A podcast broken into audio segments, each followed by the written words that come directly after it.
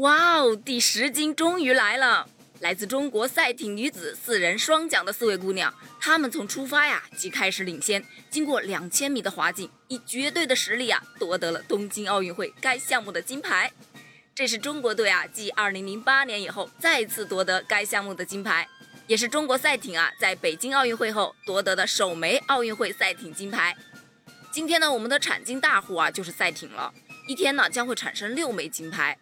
当然，一枚呢已经被我们收入囊中。接下来的男子双人奖，中国队的张亮、刘志宇已经进入决赛。女子四人单奖中，中国队也闯入了决赛，期待他们的好消息。另外呢，今天全天啊将产生二十三枚金牌，中国队呢将在跳水、举重、体操项目上有望冲击金牌。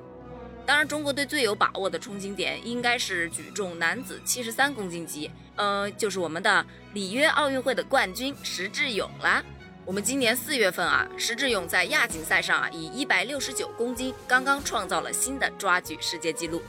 同样有看点的呢是男子双人三米板，这个项目呢同样是中国跳水队啊其实没有十足把握的项目之一啊，因为有了曹原、陈艾森呢在双人十米台的失误之后啊。我相信啊，我们中国的跳水队应该会进行更加细致的备战。呃，他们两个人的个人能力呢都是没有问题的，一切呀还是要取决于赛场的这种临场发挥呀。只要他们能够稳定的把动作完成，不出现大的失误啊，我觉得这枚金牌应该也不会是太大的问题。